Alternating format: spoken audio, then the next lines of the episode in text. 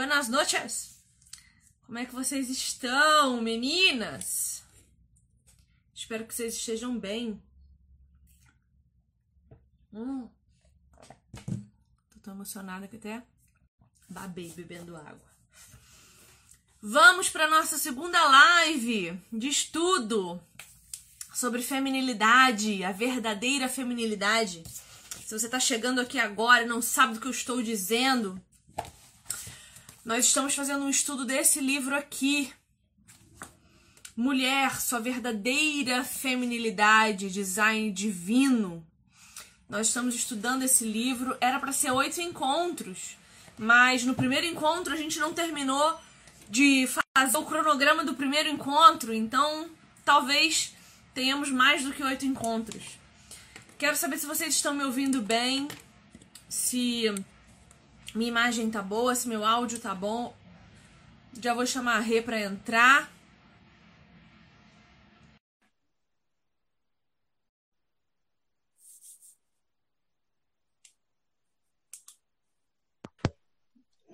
Peraí que eu tenho que pôr o filtro, senão eu não apareço. Nós aqui falando de feminilidade, você aí botando filtro na cara. Eu não aceito. Não aceitarei isso.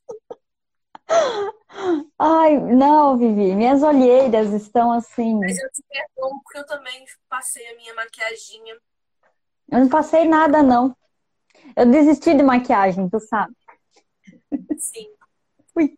Deixa eu falar uma coisa antes que eu esqueça. Fiz o sorteio essa semana, sábado, fiz o sorteio do livro que eu ia dar, lembra? Que eu ia dar semana passada. Fiz a moda antiga, gravei, tá aí no feed, tá lá na, no IGTV, gravei. E tu não sabe, eu tirei uma menina que é daqui da minha cidade.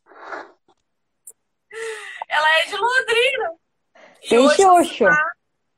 Falei pra ela, falei, menina, como é que eu vou falar que você é aqui de Londrina vão dizer que eu tô roubando? Mas eu sou crente, crente não rouba. Então, foi verdade. E o papelzinho, eu fiz de papelzinho, joguei para cima para pegar. Não peguei nenhum e parou um bem aqui no meu peito. Que eu peguei era o, o arroba da menina, não sabia era quem era. Aí mostrei tudo. Quando eu pedi para ela o endereço e ela me deu, eu falei, menina, você é de Londrina? Menina? Vou levar para você então. E aí fui lá hoje, entreguei. Então, só para vocês saberem, eu entreguei o livro hoje para a ganhadora do sorteio. Ela tá já com ele em mãos. Enfim, espero que seja proveitoso.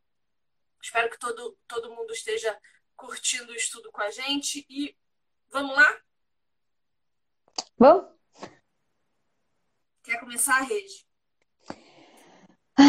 Não, eu quero que você comece, porque eu quero falar. Ali no dia 4, eu quero falar.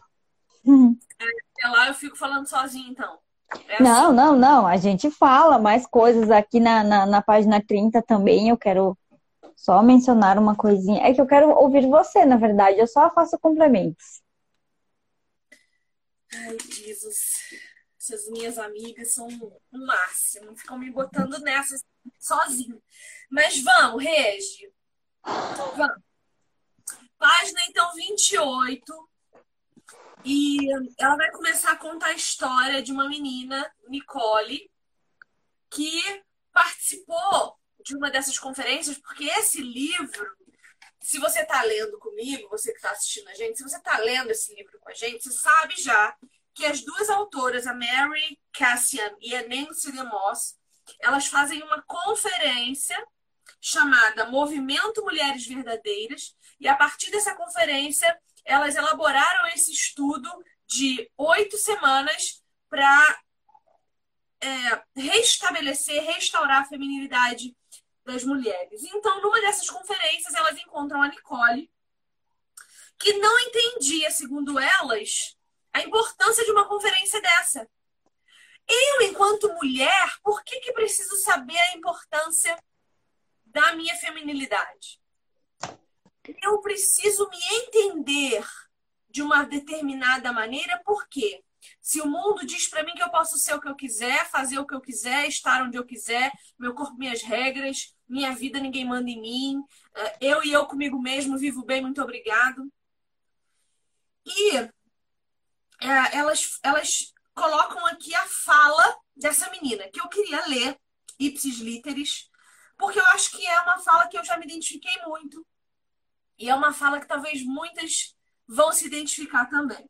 Então, a Nicole ela não entendia o porquê da, importância de uma conferência sobre feminilidade e ela detestava a ideia de papel da mulher. E verdadeiramente nós estamos sendo doutrinadas a não gostar de ser o que fomos feitas para ser. Então, ela diz assim, ó.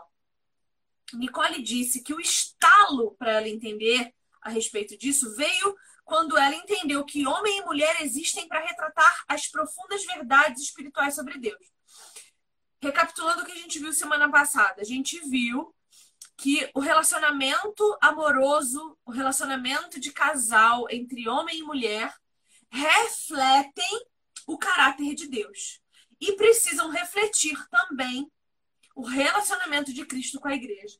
Então, o casamento não é sobre o homem e a mulher. Casamento é sobre Deus. É sobre a comunicação de Deus à humanidade a seu próprio respeito. Por isso que o casamento precisa ser bom, por isso que o leito tem que ser sem mácula, por isso que a gente precisa se entender com o nosso marido, tratar ele como um amigo, como um consolador, como um parceiro e ser isso para ele também. Porque se nós devemos retratar para a sociedade aquilo que Cristo é uh, para a igreja e a igreja é de importante para Cristo, como que a gente pode tratar o casamento com menos importância do que isso? Então a Nicole fala assim: quando eu abordava a conversa sobre o papel do homem e da mulher de uma perspectiva humana, a discussão toda parecia muito patética. Porque para o mundo, falar de papel de homem e mulher é ridículo. Se, se eu posso estar em todos os lugares, ocupando todos os lugares, fazendo todas as coisas, tudo, tudo, tudo, tudo, tudo, então, para que discutir diferenças? Aí deu o clique. A vontade de Deus é que minha condição de mulher relate a história dele. Então as pessoas começaram, as, as coisas começaram a fazer sentido. Ao meu ver, a feminilidade era assunto só meu. Tinha a ver com meus relacionamentos, com o que eu queria da vida. Eu estava perdendo a visão global das coisas Afinal, minha feminilidade não começa nem termina comigo. Seu propósito é contar a história de Jesus. Então, o que ela vai dizer? Para mim, minha vida só dizia meu respeito. Para mim, a minha feminilidade, a minha sexualidade, a minha identidade só dizia meu respeito. Só que quando nós estamos em Cristo, o Cristo que veio para manifestar a glória de Deus, a nossa vida passa a ser como a de Cristo.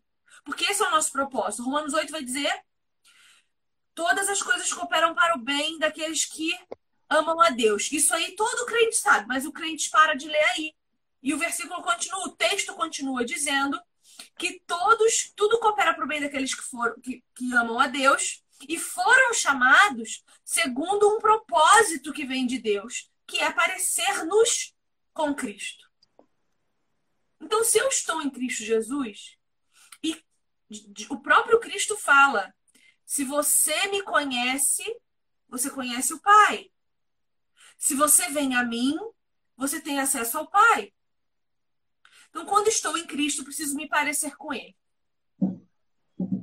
Ou seja, não importa meu gênero, não importa quem eu sou, importa quem Cristo é. Cristo não morreu mais por homens do que por mulheres e nem mais por mulheres do que por, por homens, né? Ele morreu e nos chamou. É, isso que, a meu ver, a minha feminilidade era assunto só meu, tinha a ver com meus relacionamentos e com o que eu queria da vida, é o que gera, por exemplo, aquela polêmica que rolou semana passada por causa da autorização do marido para implantar o DIU. A questão não é o DIU em si, é, que tipo de relacionamento que você está tendo. Eu lembro que havia um pastor que falava assim, que é, a Bíblia fala que serão ambos uma só carne.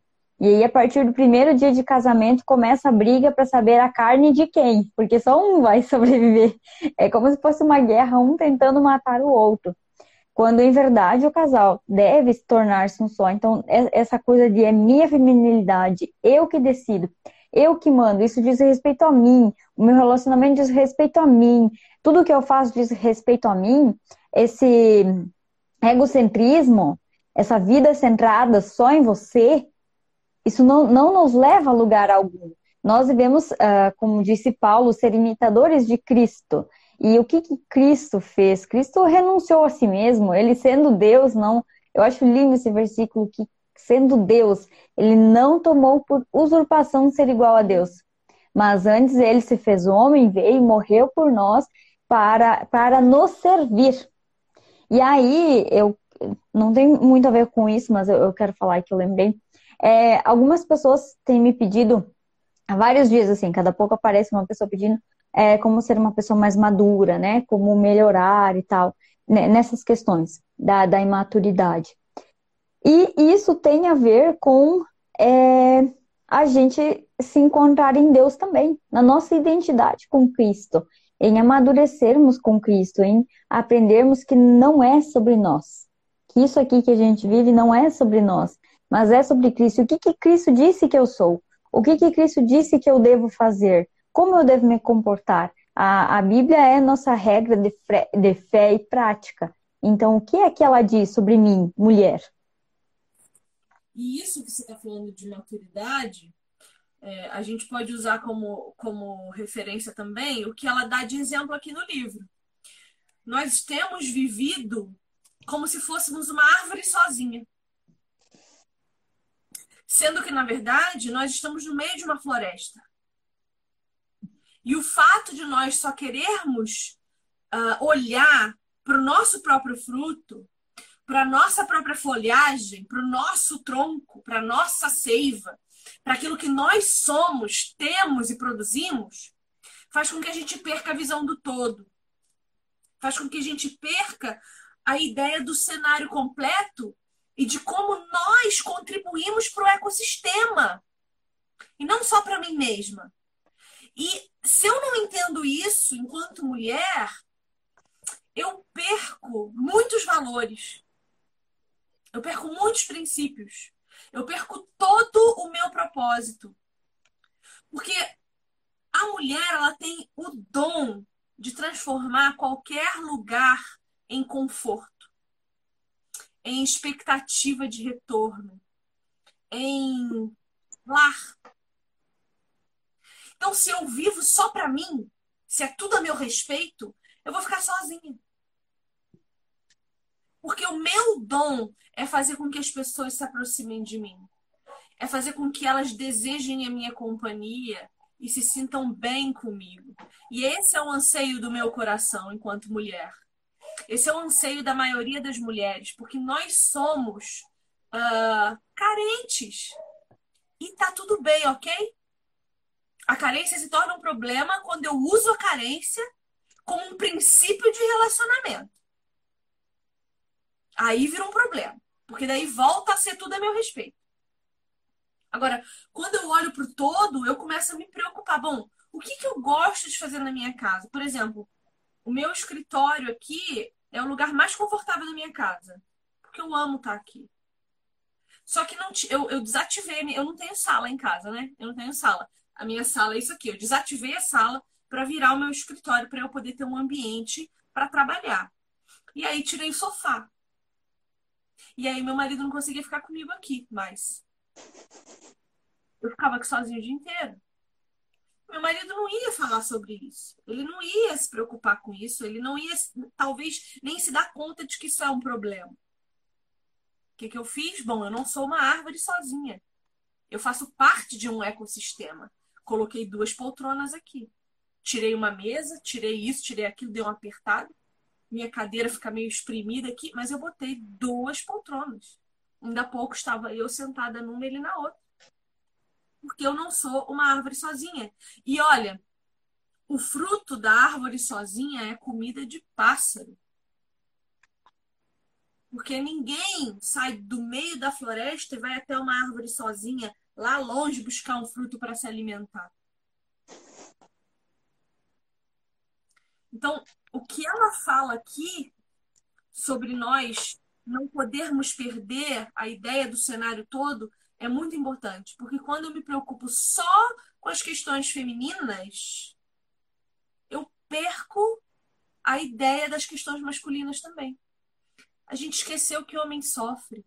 que homem também é violentado, estuprado, morto. A gente esqueceu que eles sentem dor, medo, angústia. A gente esqueceu que eles também precisam ser amados. A gente se esqueceu que eles querem amar e a gente não está deixando. A gente esqueceu que quando nos colocamos como árvores solitárias, colocando os nossos homens como tocos abandonados num canto. Sabe quando a gente poda? A gente está cortando a base dos homens, que é a masculinidade, porque a gente está dizendo que é tóxica. A gente está cortando a, a cabeça, os, os, os galhos, aquilo que frutifica, porque a gente não quer mais homens pensantes. A gente quer homem burro que a gente pode controlar e dominar. Sobra um toco que a gente faz de enfeite em casa. Quando não coloca neles uma uma um avental e uma toquinha e faz de empregada dentro de casa. Porque nós temos o direito, porque a gente trabalha, a gente tem filho, a gente tem que se cuidar. Eu preciso fazer a minha unha? Como que eu vou. Entende? Nossa, nem me fala, tá uma vergonha. Mas eu não tô preocupada com isso agora, não. Não, mas eu faço, eu faço a faxina igual. Eu, eu, eu, eu era mais cuidadosa com as minhas unhas, eu tô abandonada. Mas é porque eu não tô. Eu tô, sabe uma fase assim, ai. Pff, tem fase que eu quero fazer unha toda semana. Tem fase que eu tô tipo, ai. Ai. sabe? Eu tô. E tá tudo bem também. Tá tudo bem também. Até então, porque assim... a feminilidade não é sobre isso necessariamente. Ela, ela vai transbordar de dentro para fora e não de fora para dentro. Porque eu posso muito bem estar toda emperiquitada por fora e ser um sepulcro caiado, ser bonita só por fora, por dentro eu ser uma coisa horrorosa, ninguém aguenta ficar mais cinco minutos ao meu lado, que as pessoas têm que me suportar, né? Então, a feminilidade não é necessariamente sobre a minha aparência. É, a aparência é importante, a aparência importa, mas não é sobre isso só. A aparência importa porque comunica mas o teu caráter edifica. Então não importa, por fora, bela viola, por dentro, pão bolorento. Já ouviu isso? Sim. É do interior. É, eu sou do interior, né, querida? É, eu também era. Eu ainda sou, Londrina interior. Então, assim, a gente não pode perder a ideia do todo, porque quando a gente perde a ideia do todo, e aí, gente, comecei, já vou começar as polêmicas. Quando a gente perde a ideia do todo, a gente começa a criar um milhão e meio de minorias para governar a sociedade. Então, assim, eu perco a ideia do todo. Então, o feminismo tem que regir, reger as leis. Eu perco a ideia do todo. O movimento Black Lives Matter, então, vai reger as leis eu perco a ideia do todo. Então, o movimento LGBT vai anular a língua oficial do meu país, querendo me obrigar a usar pronome neutro. Não conte com isso. Eu vou presa, mas eu não faço isso. Primeiro, por respeito ao meu Senhor, que a gente já viu semana passada que o gênero para Deus é importante. E segundo, porque eu sou professora de português. E o pronome neutro já existe, que é o pronome masculino, que é neutro. Né? Nós temos todos se referindo a todo mundo, nós temos os irmãos da igreja que estamos nos referindo a todo mundo. E eu não me sinto menos, menos mulher porque me, me colocaram no meio do todos. Eu acho que isso tem muito mais a ver com uma ausência de, de certezas a meu próprio respeito do que com a insegurança de uma minoria. Então, não perder a visão do todo é muito importante. E ela faz uma pergunta na página 29 extraordinária. Como você se sente quando a Bíblia usa termos masculinos como homem ou irmãos para se referir a homens e mulheres como grupo? Sabe que essa, essa pergunta, eu vou deixar você encerrar ela, mas eu quero fazer uma observação. É, a gente vai, vai analisar essa questão de, ah, o homem, Deus criou o homem, E aí a gente fica, ah, mas só o homem, ah, mas excluiu a mulher, ah, mas a mulher veio depois, ah, mas a mulher não sei o quê. Então a gente fica, a, a gente olha para a Bíblia com a nossa visão de hoje e quer que a Bíblia se conforme ao que a gente acredita e não que nós nos conformemos à palavra. E aí, é, até teve uma feminista que fez um, questionamento uh, se para uma cristã, né? Se o fato de a religião dela, no caso o cristianismo, é, ter como centro um homem, não incomodava a mulher. E aí não é só essa questão de é, um pronome que abranja todos, de, ou todos englobar todos. Então, eu vou começar a abrir as lives agora com uma noite a todos, todas e todes, né? É, não é só essa questão. E, e, é isso muitas vezes que, que as, eu, as pessoas têm um pouquinho de dificuldade de compreender, talvez, é que atrás desse todos, to, e todas, atrás de uma coisa tão simples como dizer, em vez de dizer é, o homem falar ser humano, é uma coisa tão simples, tão básica. Mas ali a pouquinho, em vez de pai e mãe, a gente está falando de cuidador, responsável. Nós tiramos a, a figura do pai e da mãe. Depois, nós vamos gradativamente tirando as figuras até chegar aonde é, é, é o lugar ideal que se busca chegar, em tirar a figura de Deus Pai em tirar a figura de um homem, Jesus, que veio nos salvar. Não é nem sobre sexualidade. É, Jesus não tem a ver com sexualidade. Deus não tem a ver com isso necessariamente. Porque homem e mulher são feitos à imagem e semelhança de Deus. Então, tanto a feminilidade quanto a masculinidade vêm de Deus. Mas é, a ideia é justamente chegar na desconstrução daquele que é o nosso, nosso Deus. Daquele que é a base do, do cristianismo e tirar de todas as figuras, sejam elas homens ou mulheres, autoridade, dignidade e identidade. Porque identidade. todo mundo é igual, eu tiro de você a sua subjetividade, que é o que te faz discordar de mim, que é o que te faz pensar diferente de mim, que é o que te faz ser arminiana ou calvinista, reformada ou pentecostal, ou carismática ou neopentecostal. Quando eu digo para você que eu e você somos iguais, eu estou dizendo para você não discorde de mim, porque nós somos iguais. Se adeque ao meu pensamento, porque querendo ou não sempre vai ter um líder. Mas só o meu pensamento tá certo. Você tem que se adequar ao meu, eu não posso me adequar ao seu. É, vamos pegar a tolerância porque nós somos iguais, mas só se o igual for sempre igual a mim. Exatamente. Então eu anulo a tua subjetividade. E isso é muito grave. E, e, e autor, as autoras vão continuar falando na página 30. É uma coisa muito interessante que eu, como, como já estudei bastante uh, o, o, livro de Gênesis, os três primeiros capítulos, não, é, não foi novidade para mim, que é a questão do homem ser chamado homem ou Adão, e de ambos serem chamados homem. Então a gente tem em Gênesis 1, e aí eu vou, vou te pedir para abrir a sua Bíblia em Gênesis 1, 26.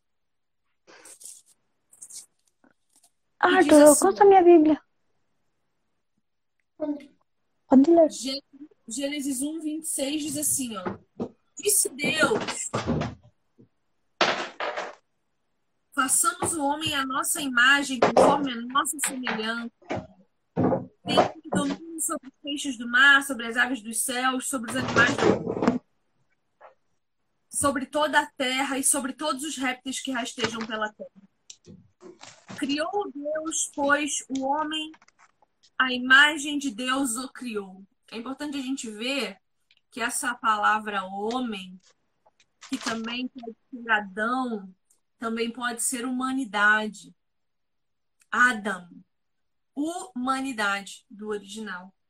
E a Bíblia não para, ela, ele, ela diz assim, ó, homem e mulher os criou. E perceba, Deus, no versículo 28, os abençoa, não é só a um. E diz aos dois: Sede fecundos, multiplicai-vos, enchei a terra, sujeitai-a, dominai-a, sobre os peixes do mar, sobre as aves do céu. Então, Deus cria ambos.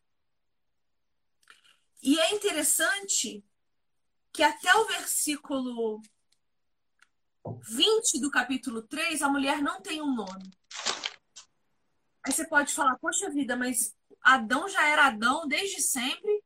A mulher só vai ter um nome lá no capítulo 3, versículo 20, que o homem dá nome a ela de Eva. Por que, que isso acontece? Porque até Gênesis 3, ambos eram um só corpo e uma só carne. Adão era a humanidade. Então, quando acontece a queda, eles rejeitam-se um ao outro, porque Eva rejeita a autoridade de seu marido e se omitiu diante da desobediência dessa mulher. Desobediência contra ele? Não, contra Deus. Então acontece a queda, a sentença de Deus para o homem, para a mulher e para a serpente. E aí entra o versículo 20. E deu o homem de Eva, sua mulher. Então, até aqui, era todo mundo uma coisa só. E os dois eram um com Deus. Havia comunhão. Deus dava privacidade a eles, só vinha visitar no fim da tarde, né? Deixava os dois namorando. Mas veja. E aí acontece o primeiro sacrifício. Então, Homem e mulher eram um. Não, não precisava de nomes diferentes, identidades diferentes, eles tinham suas particularidades, eles tinham suas vontades, e é lindo ver que Deus não determina o que é papel de mulher e papel de homem. A impressão que a palavra de Deus dá para nós é que ambos sabiam naturalmente o que fazer. Ambos tinham consciência de suas estruturas físicas, biológicas. Então, Adão, eu imagino Adão indo cortar lenha, Eva indo colher no, no, no, no jardim, lá na, na, na, plantação. Como é que chama, meu Deus? Lavoura? Como é que chama isso?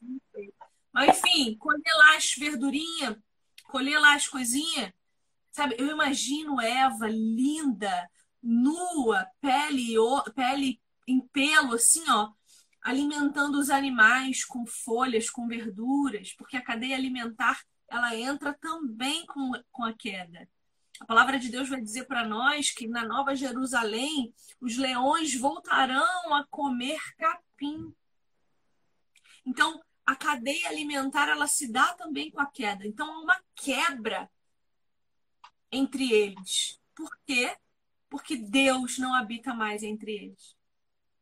Deus se retira. forte isso. Exatamente. Então, o movimento de sacrifício acontece, que é o que dá a eles a possibilidade de arrependimento.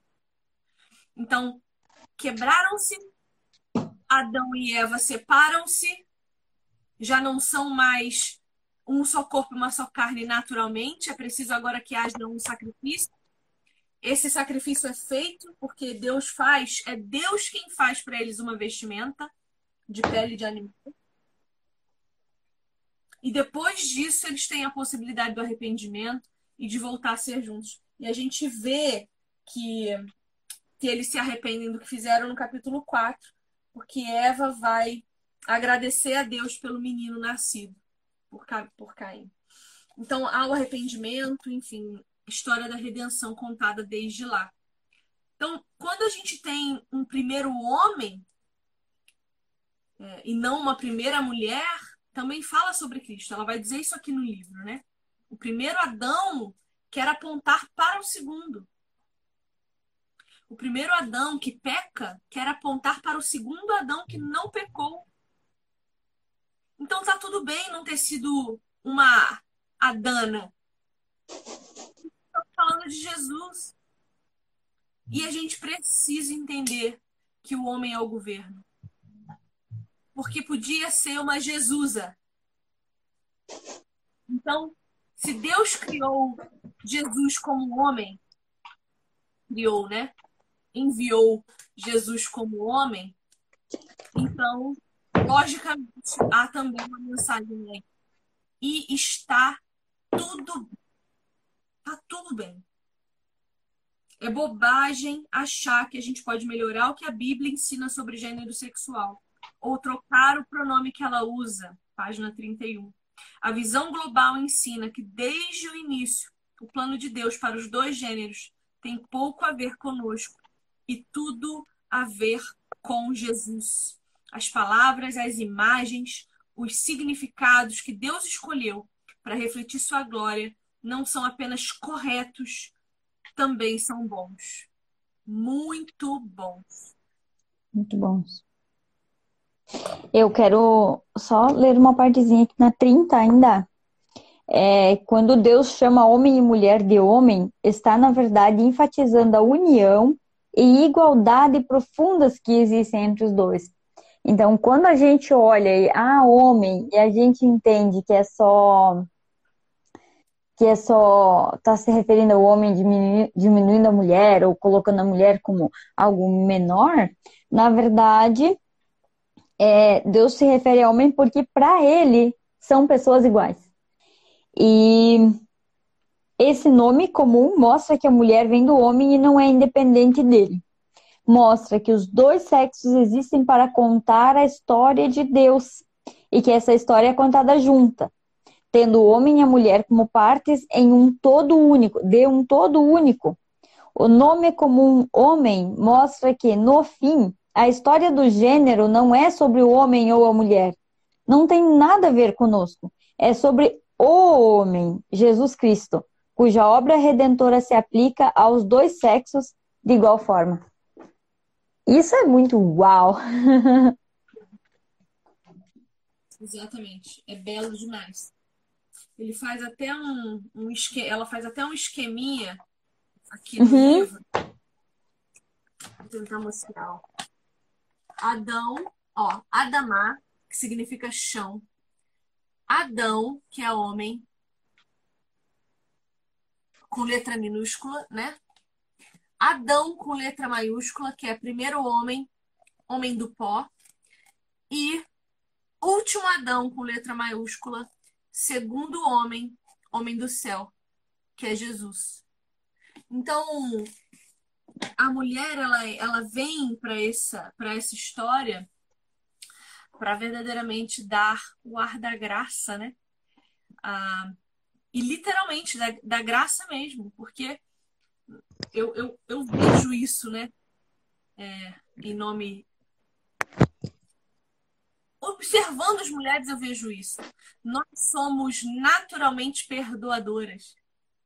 Nós somos naturalmente amorosas. Nós somos naturalmente servidoras. E o que é a graça?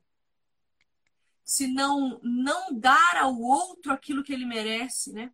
A misericórdia é quando Deus não nos dá o inferno como condição. A graça é quando ele nos dá aquilo que nós não merecemos, porque devíamos estar no inferno. Tem ó, aquele versículo misericórdia de quem eu tiver misericórdia. É, eu acho isso tão profundo, porque Cristo nos alcançou, e aí muitas vezes a gente fica querendo achar picuinhas na Bíblia e achar probleminhas em, ai, aqui só fala de homem, aqui só fala deixou a mulher para trás, a gente fica achando problemas tão, tão ínfimos. É, e deixamos enxergar a verdade, a grandiosidade do que Deus fez, do que significa Deus ter criado o homem e a mulher, ou, e se referir a homem, todo esse estudo, e a gente fica criando picuinhas a respeito disso, sendo que, que, que, é sobre algo muito maior, é sobre a glória dele. E eu comecei, ah, eu comecei falando da, da gente, eu tô caduca hoje. É, ele tem misericórdia de quem ele tiver misericórdia. Enquanto a gente está aqui, ah, porque é homem, porque é mulher, ele está olhando dizendo, queridos, se eu quiser ter misericórdia de mulher ou de homem, é, é eu que decido. É Deus que decide, não somos nós, não é? Não é o nosso gênero que vai definir mais misericórdia, menos misericórdia e se teremos misericórdia.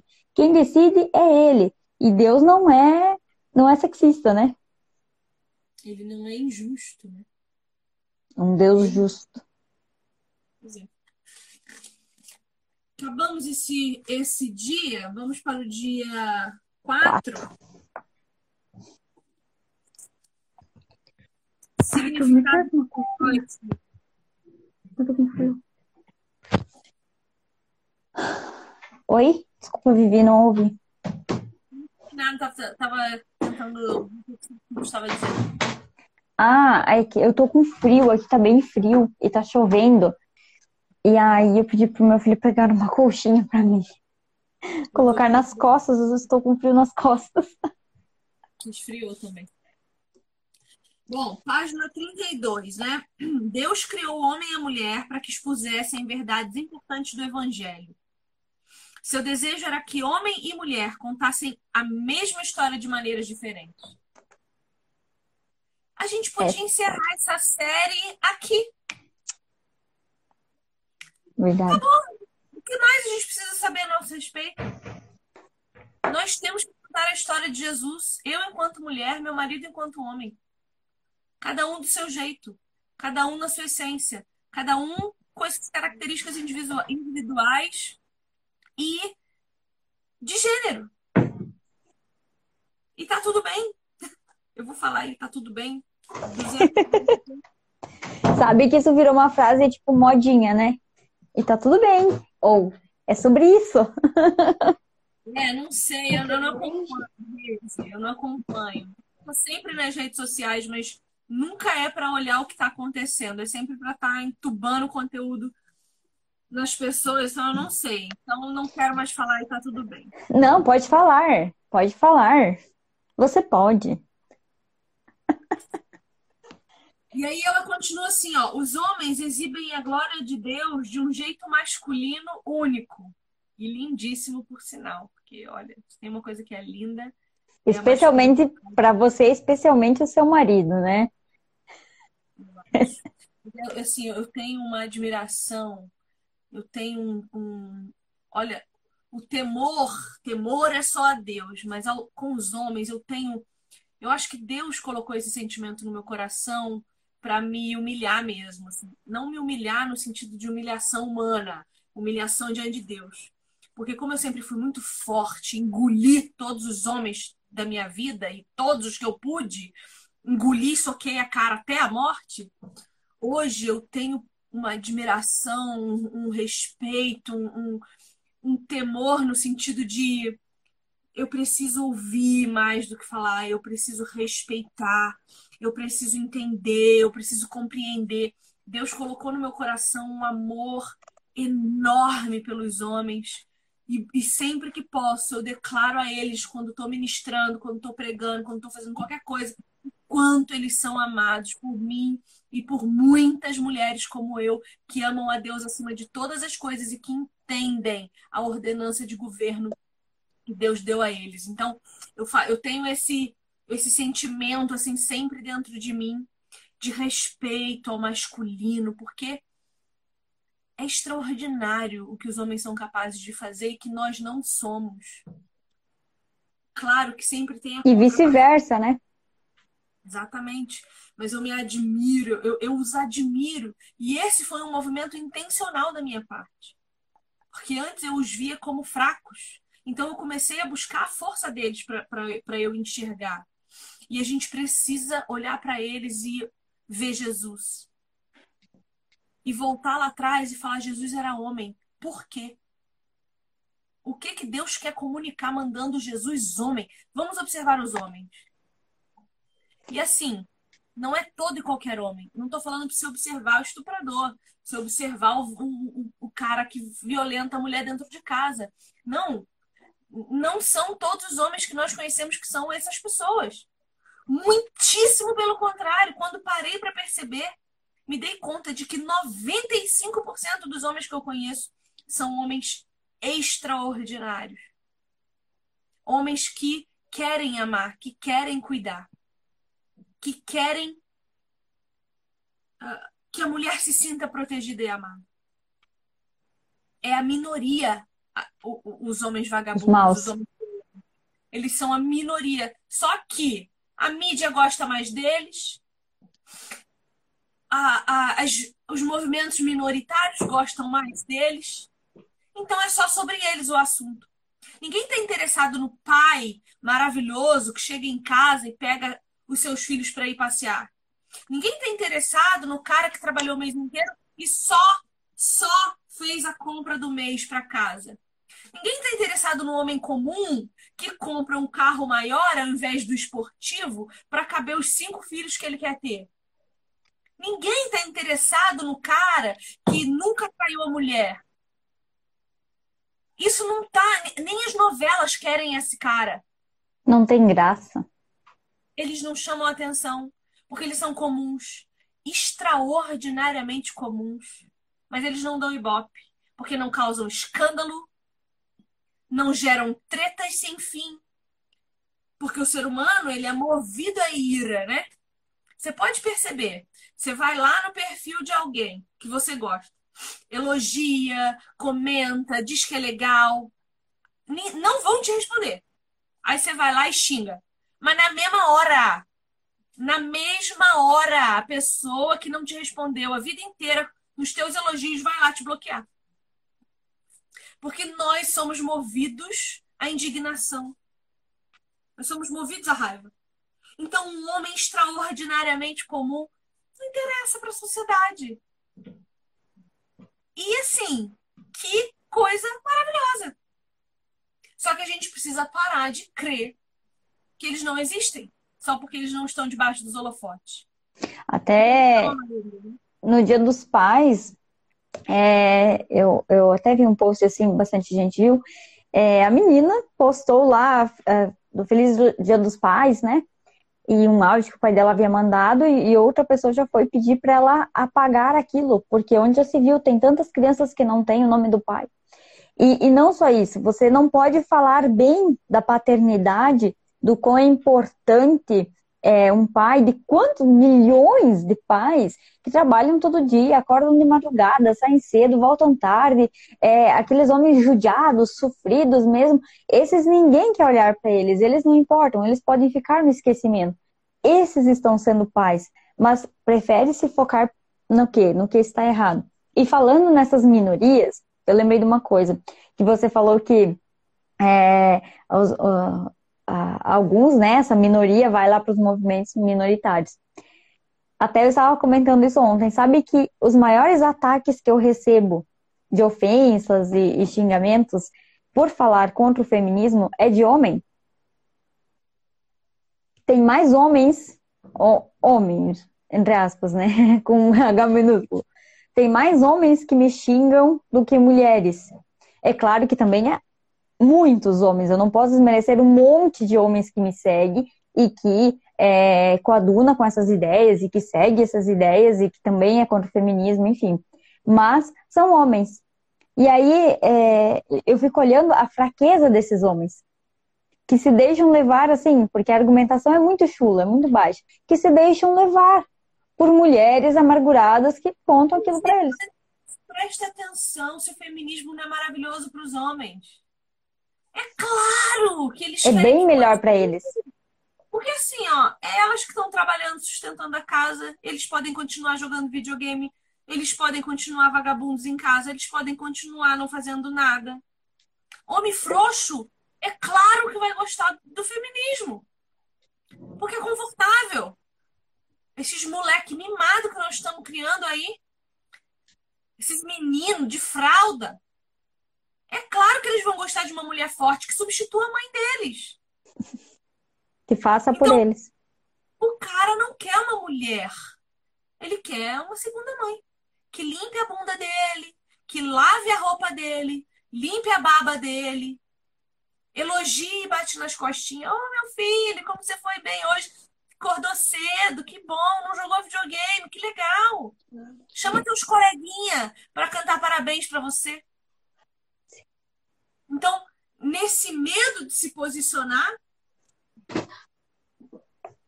eles estão recuando e vendo que é um lugar extremamente confortável. E negando os filhos, uhum. e negando a sua autoridade, negando a sua masculinidade. E assim, e nós lá. Negando também a nossa identidade, negando também a nossa feminilidade, mas assoberbadíssimas de coisas para fazer. Porque a gente está invertendo os papéis e pegando o que é pior. Agora, que vantagem nós temos disso? Porque, veja, tá, que tá, de obrigação a gente não quer. A gente não quer servir o exército, né? Alistamento não. militar. Quando o pneu do nosso carro fura, não é o macaco que a gente quer pegar. A gente quer pegar o celular, ligar para alguém vir ajudar. As obrigações de guerra, a gente não quer. Comemoram o direito ao voto, mas a, a obrigação que vem junto ao direito, ninguém quer. Fala-se que é sobre igualdade, mas nem um dia a menos ou a mais para demorar para se aposentar.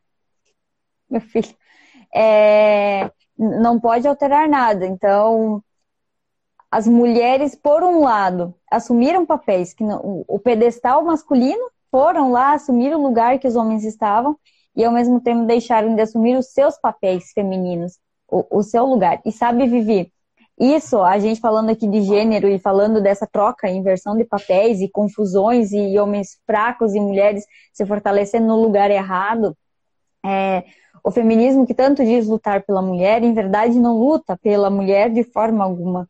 É, quando você fala em igualdade, igualar as duas pessoas, a Bíblia nos diz que Cristo, aqui essa frase que a gente leu antes, Deus criou o homem e a mulher para que expusessem verdades importantes do Evangelho. Seu desejo era que homem e mulher contassem a mesma história de maneiras diferentes. E o feminismo ele olha e diz que não, que homens e mulheres são muito diferentes e que a igualdade que tanto se busca só vai acontecer quando mulher não for mais mulher e homem não for mais homem. Quando a, a pessoa for não binária, quando a pessoa for não nada, ela não é nada, ela é o que ela quiser, qualquer coisa. Então, se eu sou qualquer coisa, é, não tem como eu ser inferior ao homem, porque eu não sou a mulher que é inferior, eu sou o que eu quiser. Então, eu posso ser homem. Isso é triste demais, porque isso é tudo só no campo do discurso. Sim. Ah, eu sou não binária. Ok, continuo com seio e continuo com vagina. Tá, eu posso tirar o seio. Eu posso fazer cirurgia de mudança de sexo. Eu posso tirar o meu útero. Mas o meu DNA não vai ser. Qual que é o do homem? YY? XY? XY. E o da mulher vai ser o que vier. Então, é tudo no campo do discurso, na mente, é tudo na linguagem. Eu me convenço de que sou algo que não sou e vivo como se fosse. Tá uma barulheira aí. O que meu filho tá fazendo? Filho, tá fazendo muito barulho. O que ele tá fazendo? Tá comendo. Foi pegar bolo. Panela. Eu tô escutando coisa batendo. É o garfo no, no prato. Não deixa nem comer em paz. Desculpa, eu tava batendo panela aí do lado. Não, eu achei que não tava ouvindo, mas não tem problema já. É... Mas isso da linguagem, Vivi, é, a gente olha isso tudo acontecendo hoje da linguagem, todos, todas, todas, e essa confusão toda, e não binária, a gente olha para isso hoje e pensa, meu Deus, que loucura, de onde inventaram isso? Que gente doida. Só que tudo isso está escrito nos livros há muito tempo. Exatamente! Isso Foucault. já é. Foucault e a história da sexualidade. Ele vai falar que a sexualidade ela precisa ser manifesta no discurso de forma livre, porque ele cria que a Igreja Católica, com seu sistema de confissão de pecados, sistematizava o sexo e fazia com que as pessoas se sentissem presas por ele. Então, quando você faz com que o discurso do sexo seja algo é, de, de fácil acesso e a gente transforme isso num discurso, vira uma realidade. É a manipulação pela dominação do pensamento. E, ó, vou te falar uma coisa. No meu entendimento, a marca da besta não é um chip, não é uma tatuagem, não é uma, um ferro queimado na testa. É a dominação do pensamento pelo convencimento argumentativo. Eu vou ser tão argumentativa com você e te convencer de que você é aquilo que você não é, você vai acreditar e você vai comprar minha ideia e você vai vender minha ideia por aí. Que é o que o comunismo faz. Uhum. Porque a gente só vê comunista de iPhone morando fora do país reclamando da justiça social. E é por a isso que é... é por isso que é que a Bíblia diz que nós devemos levar todo o nosso pensamento cativo à obediência de Cristo. E quando nós não levamos nosso pensamento cativo à obediência de Cristo, aí tá nós cativando. nos deixamos dominar. Alguém está cativando. Nunca está vazio. Nunca é um campo aberto sem nada. É uma guerra. Existe uma guerra. É a questão da idolatria. Eu fui, eu sou, eu sou um ser criado para adoração. Se eu não estou adorando a Deus, alguém eu estou adorando. Meu pensamento é para estar cativo aos céus, à eternidade, ao senhorio de Jesus. Se não está cativo por ele, está cativo por alguém. Por quem? Então isso é grave. A gente precisa pensar a respeito disso. É... O que, que eu ia dizer mais? Não sei, a gente ia encerrar. Não ia nada. A gente está tá no dia 4. Tô brincando. É... Eu quero, eu quero ir ali nos 12 indicadores. Se você Vamos quer lá. pular aqui ou quer falar alguma coisa ali no meio. Foi? Não, não, eu ia para ele agora. Eu, eu ia falar que ela faz uma citação do N. Gruden, que é um ortodoxo calvinista que eu sou apaixonada, e ele vai dizer: Cada vez que nos olhamos e conversamos como homens e mulheres, devemos nos lembrar de que o interlocutor é uma criatura de Deus que se parece mais com Deus do que qualquer outra coisa no universo. E homens e mulheres partilham dessa condição de forma igual. Incrível. Incrível. Aí, pronto. É, eu queria falar do, dos 12 indicadores da igualdade e como é lindo, como são lindos esses 12 indicadores. Como, como a gente já falou, há uma tentativa de dizer que somos diferentes, de dizer que homem, por, por serem nomes diferentes são diferentes, ou se o nome é igual, então um deles está subordinado ao outro. É, é sempre uma tentativa de dominação e de manipulação da linguagem. Mas a Bíblia é muito clara e muito específica no que ela tem para dizer. O problema é que a gente quer colocar a nossa, os nossos conhecimentos atuais dentro dela e é ela que deve nos transformar. É, dos dois indicadores, então, ambos foram criados para a glória de Deus. É, nós, homem ou mulher, não interessa, é, fomos criados para a glória de Deus. É para isso que nós somos criados. Não é para ah, é para reivindicar direitos, não é para sermos reivindicativos, não é para pensarmos somente em nós mesmos. É para a glória de Deus. E aí, como é que nós glorificamos a Deus? Porque se ah, eu quero manifestar a minha feminilidade e mostrar quão mulher eu sou, eu só vou ser isso e fazer isso e manifestar minha feminilidade sendo servindo para a glória de Deus. Se eu não estiver fazendo nada que sirva para a glória de Deus, eu não estou manifestando minha feminilidade. É, ambos são chamados Adão. Eu vou ir passando depois, se você quiser comentar, Vivi. Ambos são criados pela mão de Deus. Ah, mas Eva foi da costela. Ah, eu não sei, Vivi, se tu quer falar daquela situação lá que te comentei. eu deixo quieto. Eu não, eu, é, eu não pesquisei, assim, eu nunca tinha escutado uh, aquilo, não, eu não vejo base bíblica para crer naquilo. Mas não sei se gera esclarecimento ou confusão, tá. não. Pula. É, mas é, ambos foram criados pela mão de Deus. Deus fez tanto Adão de uma forma quanto Eva de outra, mas ele fez as, os dois, é, independente da de, de, de onde tirou. Ambos são criados à imagem de Deus. Eu acho que a imagem de Deus é um dos ensinos mais maravilhosos que tem. Ambos são feitos à semelhança de Deus. Ambos são abençoados por Deus. Ambos têm incumbência de se frutificar e multiplicar. Ambos recebem domínio sobre a terra. Ambos são recipientes de provisão de Deus. ambos têm relacionamento pessoal com Deus, ambos são responsáveis diante de Deus e ambos são herdeiros da graça da vida. Que são as coisas que importam no final das contas. As que importam.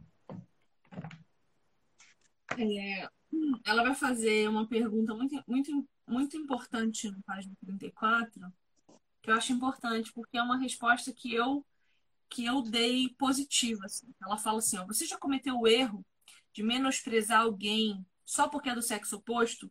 Ou não tratar uma pessoa com o respeito que ela merece como criação de Deus e portadora da sua imagem? A gente fala muito sobre o homem maltratar a mulher, mas a gente tem maltratado muito eles também. Só porque são homens. Talvez nunca fizeram nada contra nós. Nunca nos agrediram verbalmente ou de forma nenhuma. Mas a gente trata mal só porque a gente começou a enxergar a masculinidade como algo muito ruim. Isso é um grande problema.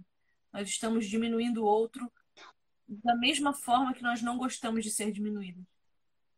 A gente está praticando no outro aquilo que a gente diz que luta para que não pratiquem mais contra nós.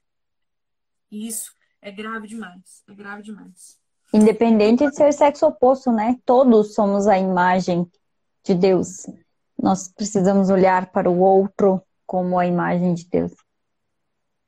Sim, isso, isso aqui, isso, isso, esse assunto aí já, já é para você deitar chorando hoje, pedindo perdão a Deus por tudo que você já fez de ruim contra outras pessoas. É, ela vai falar de uma coisa muito extraordinária que eu vivia falando e eu já fui tratada como louca por causa disso. Ela começa a falar sobre autoestima. Eu sempre falei que eu não acredito no conceito de autoestima. Eu não preciso me autoestimar em absolutamente nada. Porque todos os meus sentimentos pecaminosos vêm de uma estima exacerbada a meu próprio respeito. A gente já se ama demais. A minha autocomiseração é porque eu acho que mereço mais do que tenho. A minha vitimização é porque eu acredito que tenho que ganhar mais ou receber mais atenção do que estão me dando. O meu ego, o meu egocentrismo é porque eu também acho que mereço mais do que tenho. Então, tudo diz respeito a eu me estimar tanto que me deprimo se não tenho aquilo que quero, ou passo por cima de quem for para ter aquilo que acho que mereço. Então, perceba, não dá para eu querer me trabalhar em mim o conceito de autoestima. Ah, mulher, mas você tem que se amar, você tem que se valorizar, eu não acredito nisso. Eu acredito que eu tenho que amar Cristo e valorizar a Cristo. Por quê? Porque se eu amo a Cristo a ponto de querer saber quem Ele é, através dos olhos dele eu vou saber quem eu sou. Quem eu sou? Filha amada. Razão por sua crucificação. Motivo da sua ressurreição. Alvo do seu perdão. aquela sobre, sobre quem está a misericórdia dele. Então eu não preciso me autoestimar. Se eu estimo Jesus a ponto de amar tudo aquilo que ele ama, é automático que eu me respeite, é automático que eu me valorize, é automático que eu não permita que ninguém me trate por nada menos do que filha amada do Deus Todo-Poderoso, Criador dos céus e da terra, que está sentado à direita de Deus Pai que um dia vai voltar. O credo apostólico precisa ser repetido por nós todos os dias. Porque quando eu digo que creio, meu coração precisa estar lá. Então eu não acho que eu tenho que me amar mais. Eu não acho que eu tenho que me valorizar mais. Eu tenho um grave problema, eu não tenho limite com relação aos meus esforços. Por exemplo, Volta e meia eu vou parar no hospital com algum tipo de problema de saúde porque eu trabalhei ao ponto da minha imunidade cair alguma coisa acontecer com a minha saúde. Faz uma semana, 15 dias que isso aconteceu. Porque eu não paro. Eu exploro o meu limite até até eu não suportar mais, minha imunidade cair, eu ficar doente, Deus resolver me parar. Isso é um pecado grave que eu já estou tratando. Por que, que estou tratando? Primeiro, porque eu percebi que quando eu me esforço demais para fazer aquilo que Deus não me pediu, é por mim, não é por Ele. Porque eu percebi que quando eu me, me, me chego à exaustão, me esforço ao, ponto de, de ficar doente, eu acredito que sou mais poderosa do que ele. Acredito pior, que ele precisa de mim para alguma coisa. Isso é ego. Isso é egoísmo. Então eu não preciso me autoestimar. Eu preciso olhar para Deus e falar: Senhor, me perdoa, porque eu sou uma vaca pecadora. Ai, meu Deus.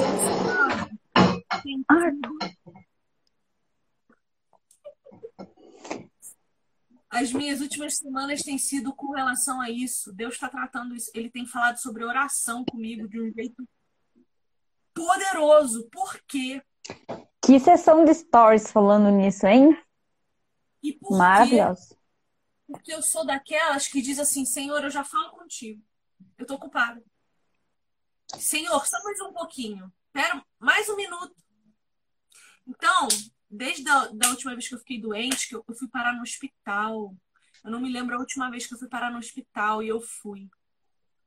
Porque eu tava planejando coisa em cima de coisa, em cima de coisa, em cima de coisa, em cima de coisa, achando que eu podia todas as coisas. E Deus, daqui a pouquinho. Porque olhar para mim pelo Instagram não é saber das minhas lutas contra mim mesma. Todo então, dia. Aí, aí, o que, que aconteceu? Tive uma visão. Ajoelhada orando aqui na minha poltrona. Eu estiquei as mãos assim em cima da minha cabeça, ajoelhado, estiquei as mãos assim para receber de Deus. E eu tive uma visão do sangue de Cristo pingando nas palmas das minhas mãos. E a sensação que eu tive foi de responsabilidade. Eu sou responsável pelo sangue que foi derramado na cruz por mim. Eu não pedi a Cristo que fizesse. Ele fez porque quis, porque ele é o próprio amor. Mas eu sou responsável por cada martelada nos seus, nos seus punhos, por cada chicotada, por cada cuspe, por cada soco, por cada chute que ele levou. Porque se eu não fosse a miserável, pecadora que sou, ele não precisava ter feito isso. Eu estava lá no jardim ainda. Então, eu não posso me autoestimar. Porque senão daqui a pouco eu estou no mesmo lugar de novo. E graças a Deus o Senhor me para, mesmo que seja na doença, porque a consequência do pecado é morte. E eu não quero morrer espiritualmente, eu prefiro morrer fisicamente espiritualmente não.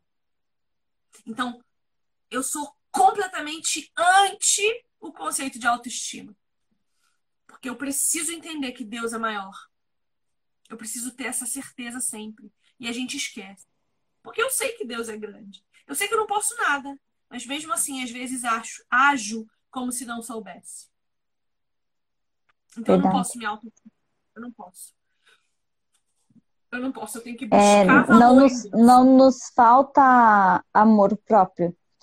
Quando uh, a Bíblia nos diz que nós devemos amar ao próximo como amamos nós mesmos, mesmos, ele não diz, ah, vocês precisam se amar primeiro para depois amar. É para amar o próximo como já amamos a nós mesmos. E é para amar muito o próximo. Porque a gente já se ama muito. A gente já é egóico. A gente já nos coloca sempre em primeiro lugar. E a Bíblia fala muito sobre isso. Você quer ser o primeiro? Então, seja o que mais serve. Você quer ser o mais importante? Então, você não vai ser como os governadores desse mundo. Você vai ser aquele que mais serve. Você vai ser aquele que mais se humilha para o seu irmão. Crente tem fama de, de comer bastante, né? É, aí eu falo pro meu marido assim, que crente é o que come por último. É, Você vai num lugar, deixa todo mundo comer, come as crianças, come os idosos, come os adultos, comem todos. O crente é o cristão é o que come por último. Se sobrar, você come. É. Se sobrar, você come. Senão você não come. O cristão é o que senta por último. No, no ônibus. Você entra no ônibus lá, vai, vai, o pessoal vai acampar. O cristão é o que senta por último. Se sobrar lugar, você senta. Senão você fica em pé é, o cristão é sempre o último. Não porque ele é menor, não porque ele é inferior, mas porque ele aprendeu a servir. O cristão não é o que senta e diz assim: lave meus pés que estão sujos da caminhada. É o que pega a bacia d'água e vai lavar os pés do, do coleguinha, porque o coleguinha também está com o pé sujo. Isso é belíssimo, né? Bom, a pergunta que ela faz na página 35 é: que mudanças aconteceriam na sua vida se você entendesse de verdade que foi criada a imagem de Deus para refletir a glória dele e que isto e, e que é isto que lhe dá valor e significado. O que mudaria na sua vida se você parasse de achar que o seu valor está em você? Porque no fim das contas, o que é o movimento feminista se não eu achar que sou tão valorosa que mereço todas as coisas acima de todo mundo? Só olhar para mim, o meu problema, a minha dor, a, a minha intenção, as minhas necessidades, os meus desejos, os meus sonhos. É, é tudo sobre é, mim. É como se tudo girasse em torno de mim. E o que, que é a legalização do aborto se não isso? Se é para polemizar, vamos polemizar. Até a live cai. Porque o que é a legalização do aborto se não eu acreditar que a minha dor é maior do que a dor de todo mundo. Hoje ainda uma menina me falou que você viu que ah, e se, e se eu passasse por aquela situação e engravidasse, como se a minha dor ou a dor de tantas mulheres que realmente passaram por isso é, fosse e, e sim a gente se importa com essa dor, né? E não ignora essa dor, mas como se essa dor é, essa violação desse legitimidade para tirar a vida de outra pessoa, que é tão vítima quanto a, a mulher que foi violentada. A questão é que assim, ó, eu ser estuprada é mais dolorido do que Cristo ser crucificado? Injustamente. A mulher, ela não é justamente estuprada. Cristo não é crucificado justamente. A minha dor é maior do que a dele. Ou seja, imagina também a dor de Cristo ao ver isso acontecer. E saber que não tem cristão defendendo essa mulher. E saber que esse cara podia estar nele e ter vida, ao invés de gerar morte no outro. Eu não conheço uma mulher que abortou, seja pelo motivo que for, e se orgulha disso. Eu tenho alguém na minha vida muito, muito próximo a mim que não é capaz de falar sobre isso. Porque um dia foi estuprada, violentada. Foi para uma clínica clandestina, o namorado ajudou a pagar, abortou e não é capaz de falar sobre isso. E que não apaga a dor, não apaga a dor, apenas aumenta a dor.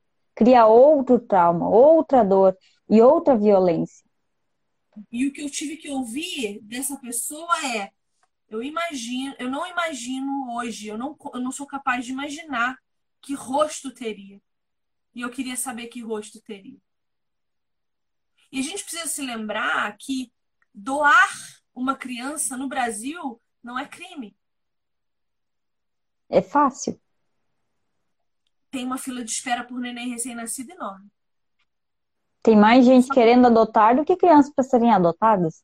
Exatamente. Só que por que, que essa mulher prefere abortar? Porque ela não tem caráter para encarar uma criança nascida dela e entregar essa criança para outra pessoa. Ela não tem caráter para suportar contar isso para alguém depois. Porque ela sabe que ela já não é mais humana quando ela faz isso. Ela morreu, metade dela morre. A maior parte da humanidade dela morre quando ela decide fazer isso. E não sou eu que estou dizendo. Procure mulheres que abortaram, converse com elas. E elas falarão isso. Eu, graças a Deus, nunca passei por isso, porque acho que enquanto endemoniada, se eu tivesse engravidado, eu teria feito essa opção. Mas hoje, sabendo quem Cristo é, sabendo que se a vida ela não foi gerada pelo meu útero e pelo esperma do outro, ela foi gerada por Deus, por uma decisão dele para redimir a sua vida. Ah, mas como que o fruto de um estupro pode redimir a sua vida? É vida, não é morte.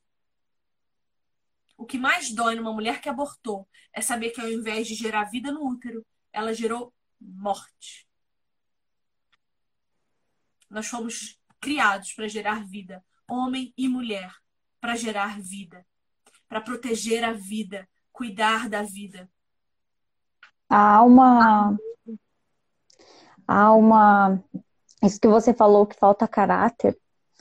É, não que seja correto, por exemplo, ser mãe solteira, mas há um preconceito com a mãe solteira, né? Sempre, sempre houve. É, e, e não elogiando a situação nem nada, mas se formos considerar é, uma, uma mulher, mãe solteira, que, que, assume a sua gravidez, seja lá de, de, abuso ou não, independente de onde tenha, de como tenha ocorrido isso, e ela assume isso, essa mulher é muito mais mulher do que aquela que todo mundo acha que tá ok, mas que no momento que engravidou foi lá e tirou esse neném. E para manter a sua classe, para manter a, a sua imagem, para manter a, a ideia moral que as pessoas têm dela, é, não tem caráter, não tem coragem de assumir o que fez. Mas vai lá. Essa ausência de coragem, que é o que a a Nara está falando aí, essa ausência de coragem de reconhecer quem você é diante das circunstâncias em que você está, só tem como te levar à loucura. Porque você perde o que há de mais essencial em você, que é a vida. Você saber que você matou alguém. Você saber que você matou alguém.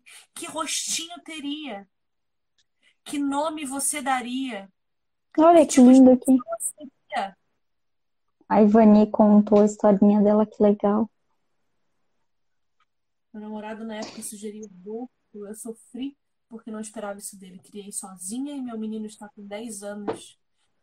Ô, ô Ivani, você sofre preconceito diverso. Eu imagino que sofra, mas não esconda a sua história. Fale, o meu filho tem 10 anos porque eu decidi não matá-lo. Porque pequei? Pequei. Qual é a consequência do pecado na sua vida hoje? Criar um filho sozinha. Escolheu mal, transou antes do casamento, né? Fez péssimas escolhas, Ivani. Mas você decidiu pela vida. Isso é caráter. Isso é decência. Não esconda a sua história.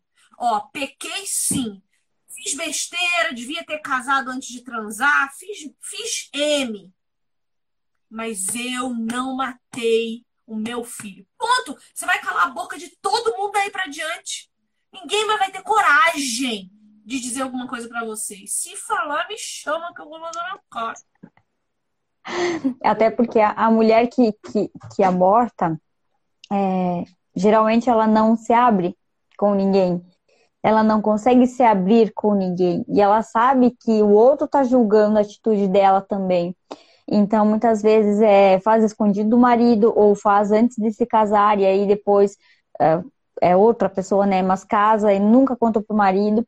E ela leva uma vida inteira desgraçada por uma coisa que ela fez para se livrar de um problema que gerou um problema para a vida inteira dela e que ela tem que suportar sozinha. Eu lembro o dia que eu fui uh, na Secretaria de Educação comunicar que eu tiraria meu filho da escola, a secretária me falou: é, a gente conversou e ela falou assim: você tem que saber que você vai entrar numa luta bem difícil e que você vai estar sozinha nessa luta. Ninguém vai te apoiar, ninguém vai estar do teu lado, ninguém vai concordar com você. E, e eu falei: sim, eu sou ciente disso, mas assim, é uma situação é da educação. E eu já fiquei pensando naquilo, eu estou sozinha nessa luta. Eu não tenho ninguém comigo. Agora imaginemos aquela mulher, claro, eu tenho meu marido, né? Obviamente, mas assim, pessoas externas. Imagine aquela mulher que pratica um aborto e não tem ninguém pra, com quem para quem contar, com quem compartilhar, como se abrir. Ela não tem coragem nem de, de se abrir para receber perdão, para entender que ela pode ser perdoada por Deus. Ela fica enclausurada. E olha que coisa mais louca, porque a gente está a gente tá se habituando a pensar tudo de forma prática. É tudo na, é tudo no discurso. A gente parou de se preocupar com o que sente. Mas eu fico imaginando o que que a mulher sente quando o marido apoia o aborto ou o namorado, seja quem for, apoia, ela vai e tira e o cara dá os parabéns. Você imaginou isso? Parabéns! Agora somos só nós dois de novo. Porque isso, isso deve acontecer. Ou alguma coisa do tipo, não fala para ninguém. Ninguém pode saber disso. Porque, sendo legalizado o aborto ou não, na mente e no coração continua sendo crime. Porque é um crime da vida. E isso a gente pode verbalizar o quanto quiser. Você consegue imaginar uma roda de feministas e uma dizendo para outra: Ah, eu abortei três nos últimos seis meses. E você abortou quantos? Você consegue ver isso numa roda regada a bebida, divertimento, sorrisos e alegria? Porque eu não consigo. Eu vejo muito discurso, mas a gente tem que olhar para o coração o que, que vai ser depois. Aí o cara fala: olha, parabéns, abortou, tá bem, o útero tá bem, tá legal, você não quer tirar, não, fazer laqueadura, porque daí já me livra desse problema? Você consegue imaginar da essa... responsabilidade? Eu não consigo imaginar essa conversa todos sabemos, eu e meu marido não temos filhos. Nós não queremos filhos. Meu marido, até mais do que eu, não quer. Mas ele nunca, nunca consideraria a ideia de um aborto. Eu já considerei. Hoje vai ser um choque para mim. Vou ficar chocada. Mas não é sobre mim. Não é sobre o corpo ser meu. Porque o meu sacrifício vivo é o meu corpo que eu dou a Cristo. Eu já falei isso para Deus e é um assunto delicado para mim, mas já falei para o Senhor, meu útero está aqui, faz o que quiser, do jeito que quiser. Talvez eu brigue, talvez eu esperneie, não sei como reagirei. Talvez eu fique triste pelos cantos um tempo, porque essa sou eu, eu não vou negar quem eu sou, mas eu não vou impedir Deus de agir na minha vida. Se ele acha que eu preciso disso para ser redimida de alguma coisa, para me ensinar alguma coisa para glorificar o nome dele de alguma forma. Que assim seja. Amém. Então, a gente precisa. Ah, eu, eu penso assim, eu penso assado. Beleza. Deus pensa como? Minha opinião importa? A opinião da Regiane importa? Nada, nada. O que, que Deus pensa? O que, que Deus fala? Certo? Continuemos. Bora dia lá. Cinco, terminar. Último dia desse, da semana 1. Um. É, aí ela começa a falar da questão do sim, senhor. Dizer sim para o senhor. Que é o que eu estou dizendo agora, que acabei de dizer que digo. Né? Eu entendo com a minha razão que o sentimento de não querer gerar filhos é pecaminoso, que é uma ordenança do Senhor que eu gere filhos. É uma ordenança de Deus que eu me multiplique, a gente acabou de ler, né? É uma ordenança de Deus que eu permita que ele me dê herança, é um presente, é uma bênção. Eu entendo isso com a minha razão. Isso precisa descer ao meu coração para que as coisas aconteçam. É prático assim? Não. É fácil assim? Não. Já disse Deus: quer? Toma que é teu. Quero? Não quero. Mas eu sou obediente. Não é sobre eu o que você quer. Não é sobre o que eu quero. Serei uma péssima mãe? Jamais. Jamais. Porque eu respeito o que Deus me dá. Mas enfim, não quero falar disso. Sim, Senhor. É você dizer para Deus amém. Quero, não quero. Gosto. Mas isso que a gente entrou sobre a, a, o aborto e, e gravidez, enfim, isso tem a ver com a pergunta que a gente tinha lido anteriormente sobre a imagem de Deus. O bebê, não, não interessa a circunstância com a qual ele foi gerado, ele é a imagem de Deus. É, quando a gente entende o que é a imagem de Deus, você está matando alguém que representa a imagem de Deus. É, você está falando em outro nível, você está lidando com outro nível já. Você já saiu aqui da, do, do, do afegão médio, né? Daquela sensação de, ah, essa é uma pessoa, essa aqui eu gosto, pode, uh, eu quero que viva, essa aqui eu não gosto, eu quero que morra. Você saiu desse nível, você está olhando para as pessoas como esse aqui representa a imagem de Deus, semelhança de Deus. É, é pesado isso, porque a gente se esquece que há um sopro de vida, né? A gente quer olhar para Adão e Eva, pensar no sopro de vida, que a Bíblia no original chama pneuma. O original para falar de espírito é pneuma. O que é pneuma? É o nosso pulmão. A gente tem pneumonia. A gente tem pneumonia, porque vem do, do original pneuma, que significa espírito, que vem do sopro de vida, que já é quando o coraçãozinho já está batendo. E a primeira coisa que mostra sinal de vida no útero de uma mulher é o coração batendo. A, a, a mulher tem uma semana de gravidez, o coração já está lá. Escutei o coraçãozinho do filho da minha irmã, o primeiro filho dela. Foi extraordinário. Porque é Deus. Sabe? Então, dizer sim para uma criança é dizer sim para o Espírito Santo de Deus. É Maria.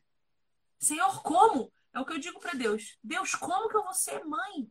Como? E Deus fala, não fui eu que mandei? Geral sonhando comigo grávida, né? Mas é, uma, é porque o assunto